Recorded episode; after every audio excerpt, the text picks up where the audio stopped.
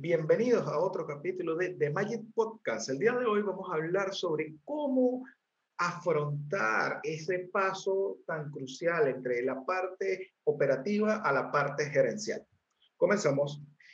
Quien les habla, Carlos Birman, y quien me acompaña todos los miércoles, mi querido amigo y colega Ramón Telles. ¿Cómo estás, Ramón? ¿Cómo has estado en tu semana?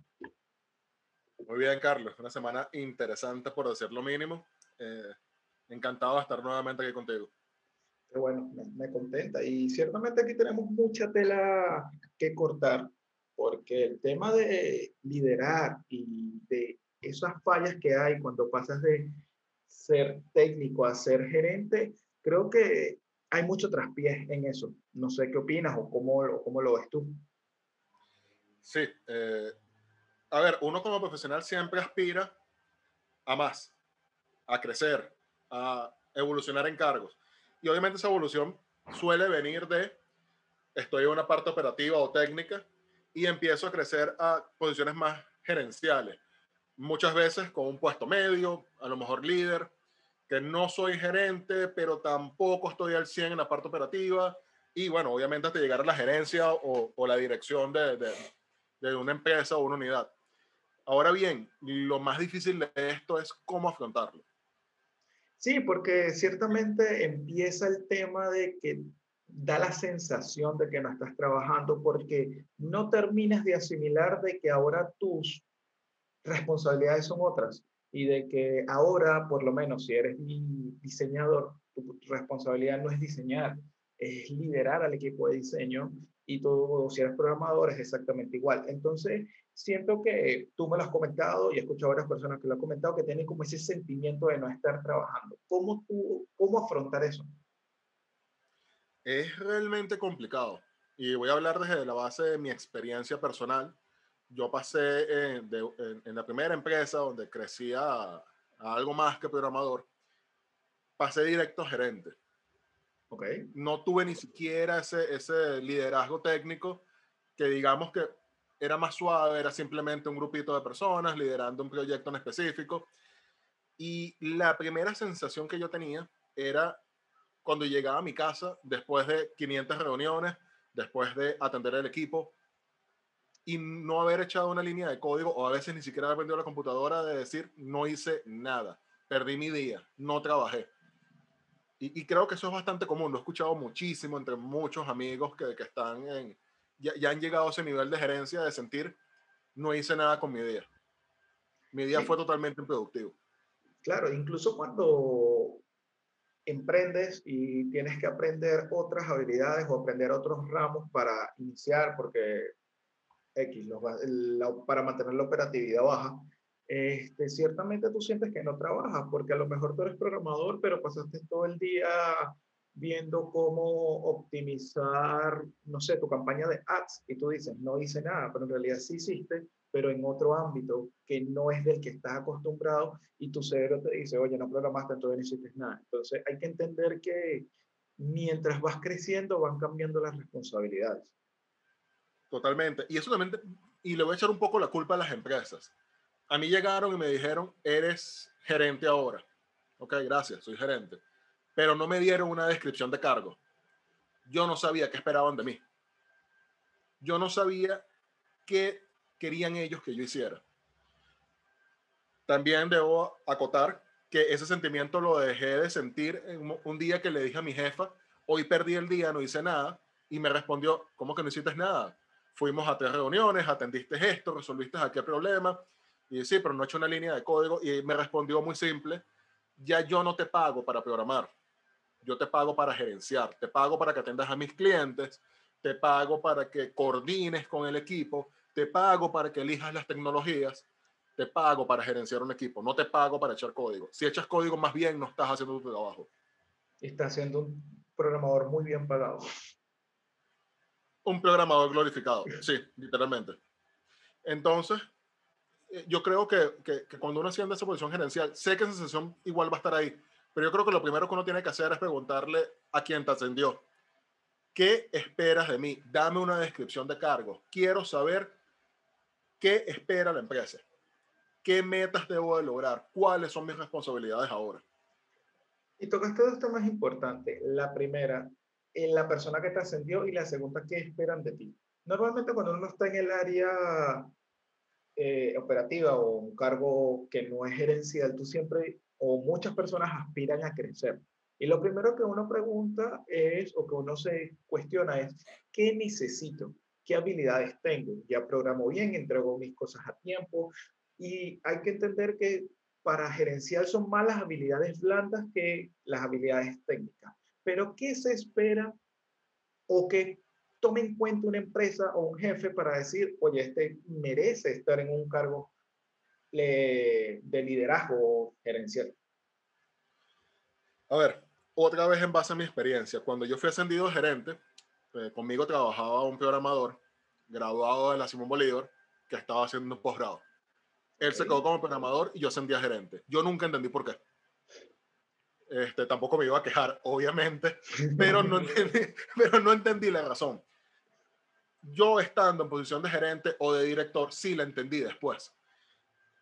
Una persona que tenga habilidades técnicas no necesariamente va a ser un líder. No necesariamente va a ser un buen jefe.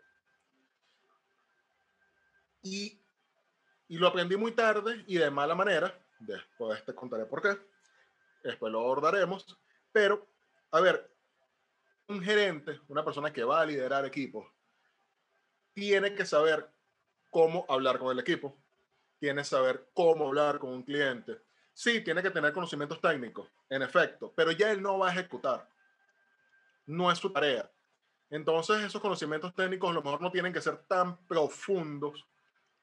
Debe saber que algo se puede hacer y cómo hacerlo, mas no lo va a hacer más él o no lo debería seguir haciendo él, si, si la empresa está bien estructurada y tiene que tener una serie de habilidades adicionales, cómo gerenciar el tiempo de mi equipo, quién es mejor para realizar qué tarea, cómo motivar a ese equipo y lo más importante, que yo siempre he tratado de despegarme, no ser el jefe, ser el líder. Hay una gran diferencia. El jefe es alguien que está ahí impuesto. El líder es alguien que la gente sigue porque tiene buenas ideas, porque me entiende, porque, porque me apoya. Hay una serie de cuestiones que, que, que hacen un líder.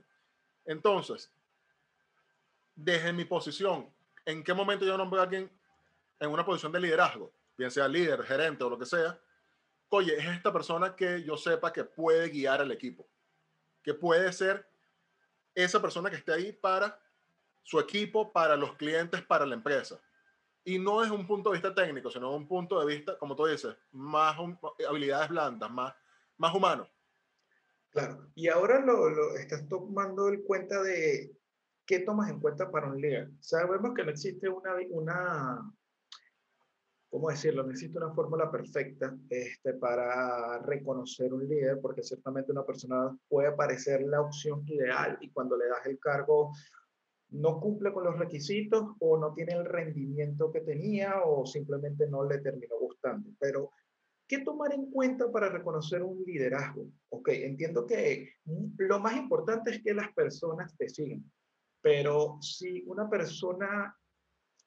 Ok, y lo más importante es que las personas te sigan, pero ¿cómo verlo? Porque si tú estás en un cargo a la par con muchas con programadores, vamos a tomar el caso de programadores, no necesariamente te siguen, puede ser un apoyo técnico, pero que seas un apoyo técnico y sepas cómo resolver un problema no significa que vas a saber cómo decirle las cosas o vas a saber cómo priorizar o incluso no vas a saber a quién asignarle el proyecto porque realmente no entiendes las capacidades de las personas.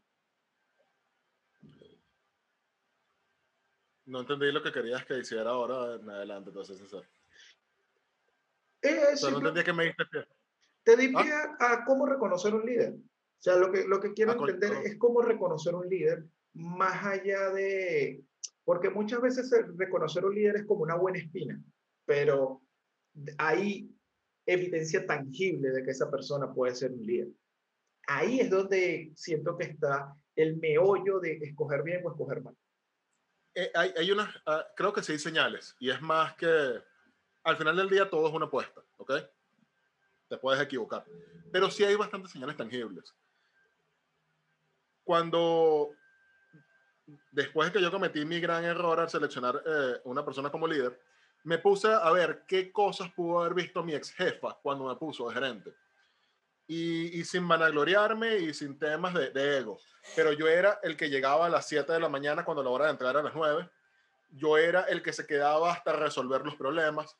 Yo era el que había un problema en la empresa y no esperaba que me asignaran el problema. Yo era el que brincaba y decía, ok, creo que podemos hacer esto, yo puedo apoyar, yo me puedo quedar, yo puedo trabajar el fin de semana. Y, y mi enfoque siempre fue, yo quiero lo mejor para la empresa, ¿ok? Siempre estaba puesto para ayudar a mis compañeros.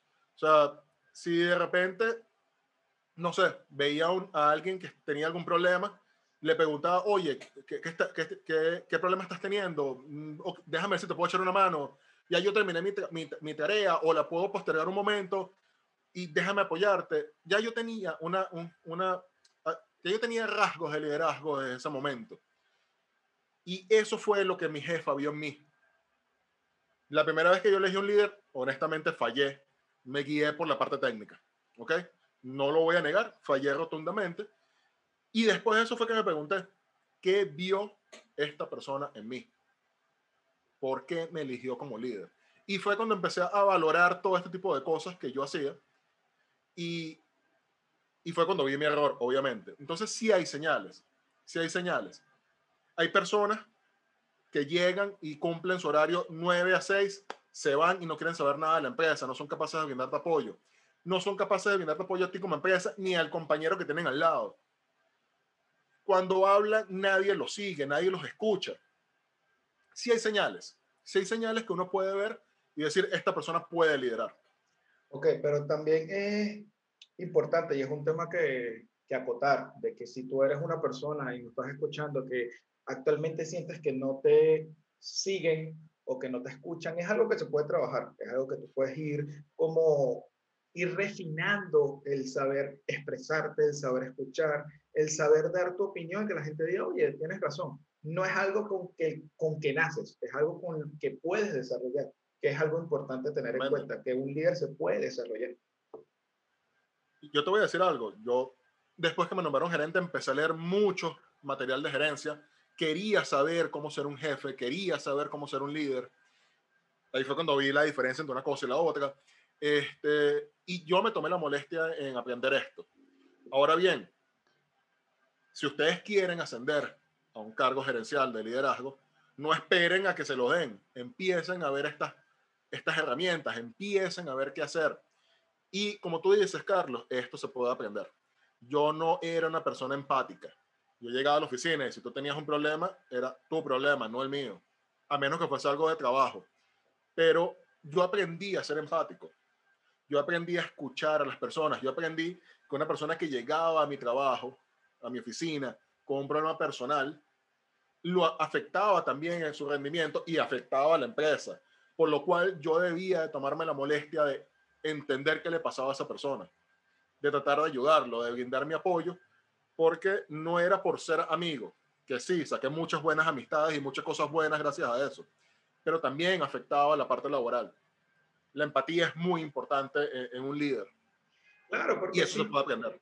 Sí, totalmente. Y también está el tema de que muchas veces uno llega y es para literalmente qué diablos hago yo aquí trabajando si tengo X o Y circunstancias en mi, en mi, en mi vida.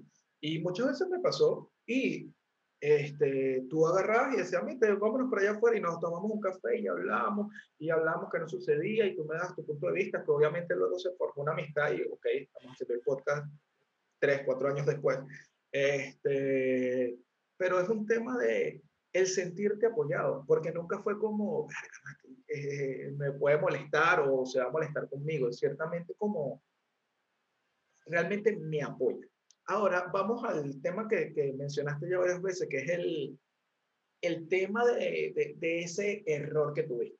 Vamos a voy un poco el contexto. Cuando estamos en una empresa, este, tú seleccionaste a una persona que vamos a llamar Rafael.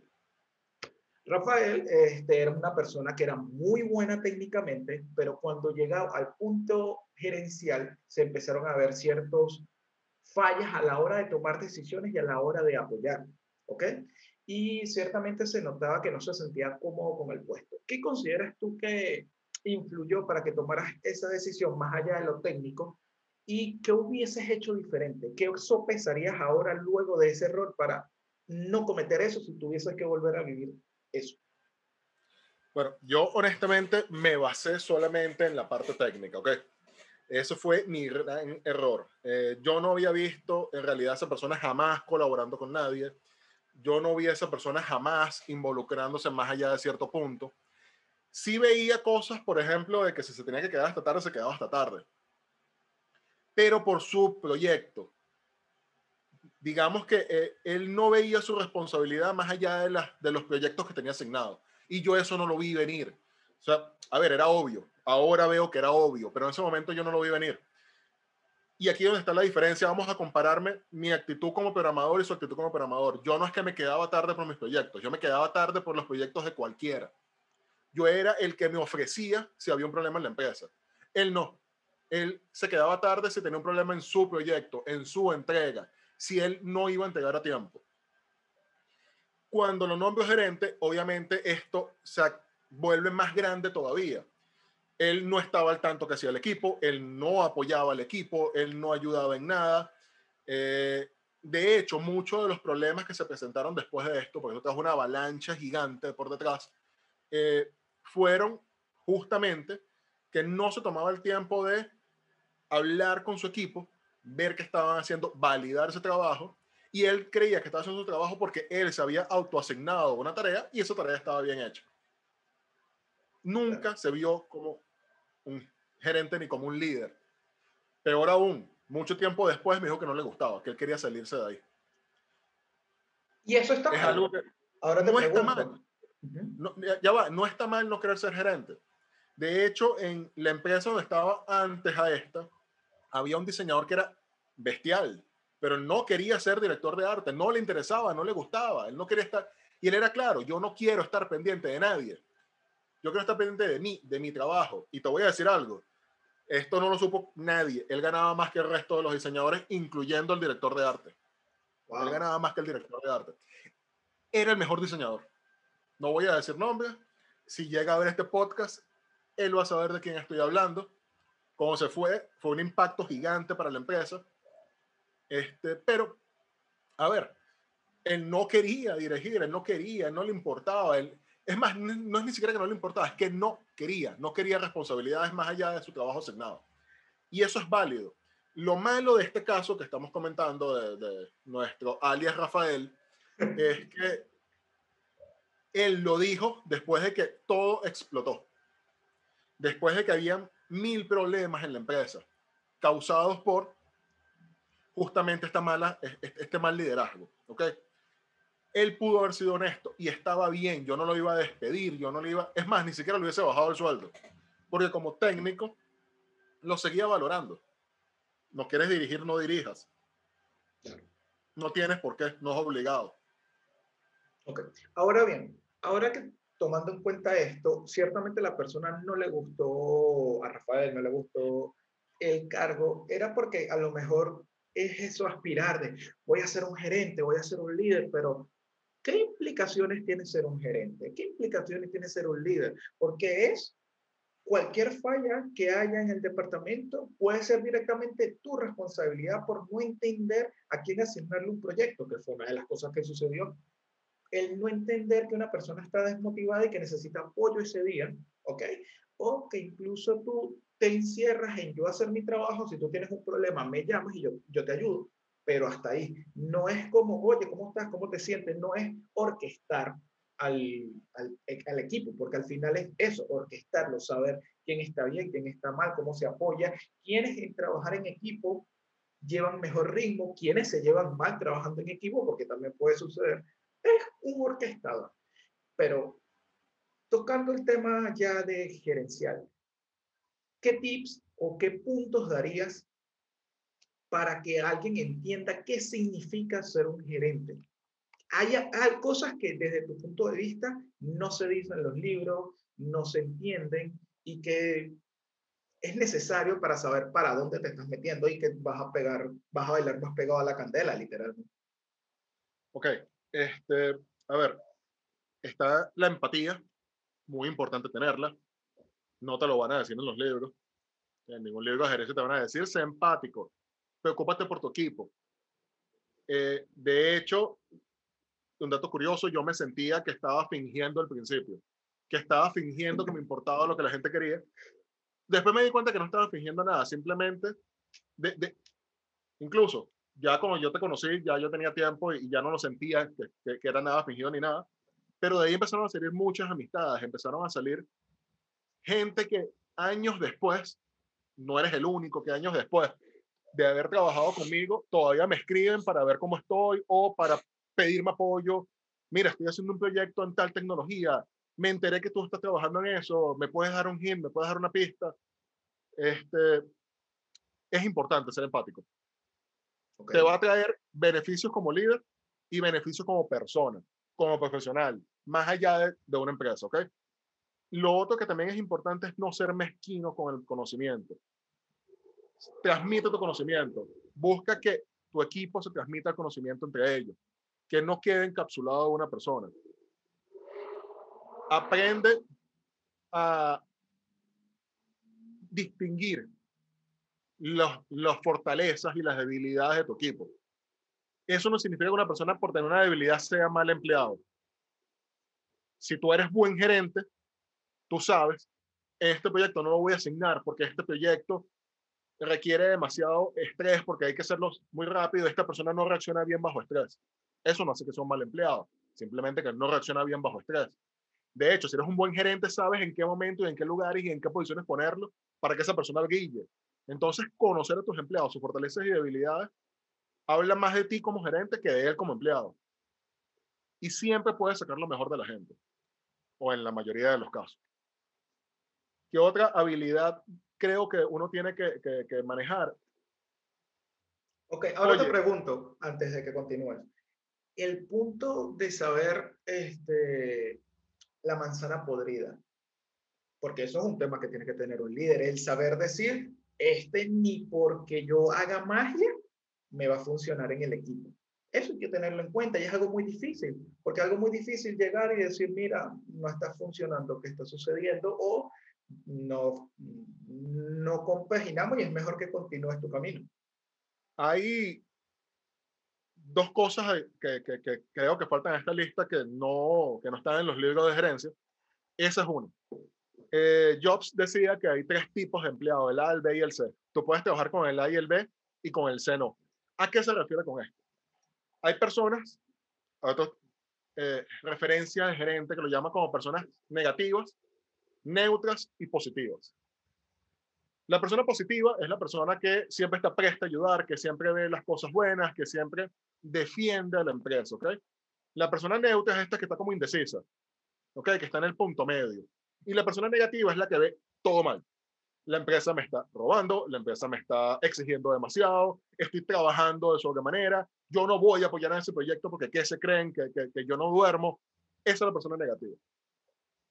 Según Jobs, y según muchos libros de gerencia, pero me gusta más apoyarme en Jobs porque creo que los libros de gerencia se robaron la idea de él. Él decía que había que deshacerse de esta gente C, de este tipo de empleados negativos, porque influencian y mueven la balanza de los neutros. Te llevan a tus empleados que son neutros al lugar negativo. Y eso no te interesa a ti como líder. ¿Qué quiero decir con esto? Cuando tú vas a contratar a una persona y si cometes el error de contratarla, porque me ha pasado, desastre de ese empleado, tú tienes que estar muy pendiente de que esa persona compagine con el equipo, que mantenga la armonía del equipo. Y es una habilidad extremadamente blanda, no tiene que ver con las habilidades. Pero si tú tienes una persona en el equipo que es grosero, que hace sentir mal a los demás, eso empieza a generar enemistades en el equipo, eso empieza a generar cosas muy chimbas y el equipo va a mejorar en regla general. Vas a ver una merma de la productividad de todo el mundo por una persona. Ahora te, te, te, digo, esto, todo esto lo estamos hablando y es muy fácil verlo dentro de una oficina, pero, ok, estamos hablando del 2020, explosión del trabajo remoto, una manzana podrida en su casa o que tenga mala actitud realmente puede desbalancear a los neutros porque no hay ese contacto, no hay tanto del el convivir conviven es y un día llegan, necesitan apoyo, se hablan, reunión, salen, vuelve a su trabajo. No, no, sea, ¿no hace más difícil ver esa manzana podrida o permite que la manzana podrida sobreviva más tiempo? Mira, igual la puedes identificar. A lo mejor ya no está el problema de me están explotando o ese tema de comunicación. Tal vez, porque ¿qué pasa si ese equipo ya se conocía y ahora están trabajando remoto y mientras tú estás en una reunión se están mandando mensajes por WhatsApp por detrás y no te estás dando cuenta? Puede pasar. Ok. Pero sí hay cosas que te pueden afectar. Esa manzana podrida que no entrega tiempo y de repente el resto del equipo ve que no hay consecuencias. O, aunque hayan consecuencias, el resto del equipo, vamos a suponer, sí entrega tiempo, pero no da el 100% de él. Hay personas neutras que van a decir, bueno, pero si él no da el 100, gana lo mismo que yo, ¿para qué yo me voy a dar mala vida? ¿Para qué yo voy a dar más? Ganamos lo mismo, hacemos, él hace menos que yo. ¿Por qué me voy a seguir molestando a hacer las cosas bien? Claro. Con que las haga igual que él, no me van a despedir y voy a seguir teniendo mi sueldo. O sea, fíjate que sí te va a afectar igual. Ok, claro, tiene sentido. Tiene, tiene, tiene, tiene sentido.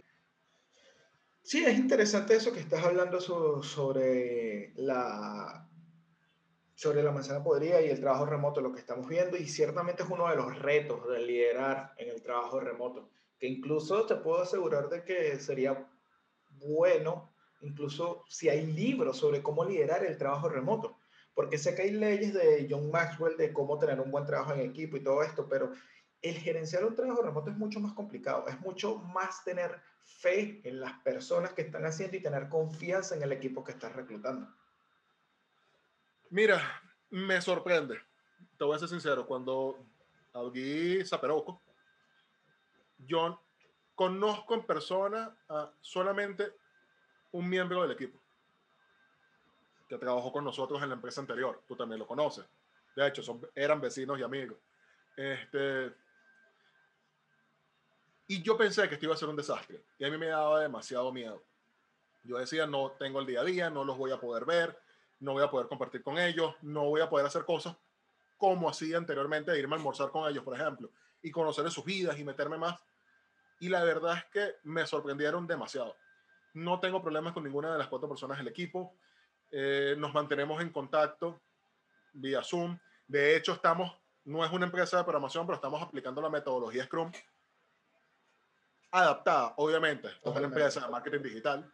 Nos reunimos todos los días 15 minutos como máximo, simplemente para decir qué hicimos ayer, qué esperamos hacer hoy, cuáles son mis piedras de tranca. Literalmente un daily Scrum, para los que conozcan la metodología de, de Scrum. Este, y la verdad es que el equipo se siente súper integrado. el hecho de que ellos saben que pueden mandar un mensaje y cualquiera lo apoya, ha sido muy bueno y, creo que, que sí hay que adaptarse, porque obviamente no es lo mismo que estar en una oficina, pero siguen siendo las mismas máximas para liderar un equipo, remoto o presencial. Perfecto. Y sí, ciertamente hay otra cosa que hay que entender, más allá de si seas líder técnico o quieras un ascenso, lo que siempre yo he dicho es, para tú tener un ascenso debes entender que debes, si a ti te están pagando X, tú debes aprender a que debes generar Y para poder tener ese ascenso, porque tiene, el ascenso simplemente va porque como operatividad generas más ingreso a la empresa, por lo que mereces un puesto mejor con un sueldo mejor. Entonces siempre es bueno entender que más allá de que seas líder o no, lo importante para subir o escalar en una empresa es ofrecer valor en tu aspecto técnico y en tus habilidades blandas. Yo creo que ya tocamos todos los temas, Ramón. Pero hay, que tener un punto, hay que tener cuidado con un punto que acabas de decir ahí. Ajá, ¿cuál? Hay empresas que sí valoran el que da Y en vez de X. Le pago como un senior, pero me rinde como un gerente, me rinde como un líder técnico, me rinde más allá de... Hay gente que lo valora y te va a dar esa posición. Pero también hay empresas y hay empresarios que dicen, ¿para qué lo voy a ascender? Si ese puesto me produce demasiada plata es el programador que más código echa. Me hace tres proyectos en vez de uno como el otro. Él se va a quedar ahí.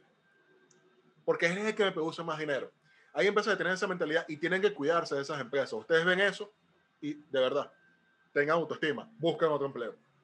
Sí, porque ya hay, porque incluso la persona empieza a culparse, oye, ¿por qué? ¿Por qué yo? ¿Por qué yo? ¿Por qué yo? Pero es que el problema no eres tú, el problema es que la otra empresa no sabe apreciar lo que le estás ofreciendo y están velando por su bolsillo y no por tu comodidad y tu rendimiento, que es algo normal en una empresa, pero tiene que haber un equilibrio entre el bolsillo de la empresa y el rendimiento de un equipo. A Messi, ejemplo, a Messi del Barça, no le, no le, no le reducen no le reducen el sueldo. ¿Por qué? Porque saben lo que, lo que ofrece y el valor que depende. Si a Messi le dicen, no, pero si tú siendo en banca me generas plata, ¿para qué te voy a sacar? Se va a ir tú tienes que hacer exactamente lo mismo. Tú eres un jugador profesional, no importa dónde estés, y debes tratarte como tal. Es decir, debes saber cuándo irte si no te valoran donde estás. Totalmente. Y bueno, creo que ahora sí tocamos todos los temas, Ramón. Mm, siento que estamos bastante... Tocamos muchas cosas que realmente no se hablan, que no se dicen y no sé si quieres despedirte, decir unas palabras finales para, y, que te, y tus redes sociales, obviamente. Bueno, para despedirme, solamente les quiero decir que quieren ascender a líder o a gerente, vean las razones. ¿Es por dinero? ¿Es porque realmente les gusta? Porque si es por dinero, tal vez no es la mejor opción. Tal vez lo mejor es quedarse en la parte operativa. Si es porque es lo que desean, prepárense y háganlo. Y bueno, como siempre, me pueden seguir en mis redes sociales, RT y Steph, tanto en Instagram como en Twitter. De mi parte también me despido. Recuerda que soy Carlos Bierman. Nos pueden seguir en Instagram como The Magic Bottle para no perderte ninguna actualización del contenido. Y recuerden que nos vemos acá todos los miércoles. No fallamos ni porque se acabe el mundo, dejamos de estar acá. Nos vemos el próximo miércoles. Adiós.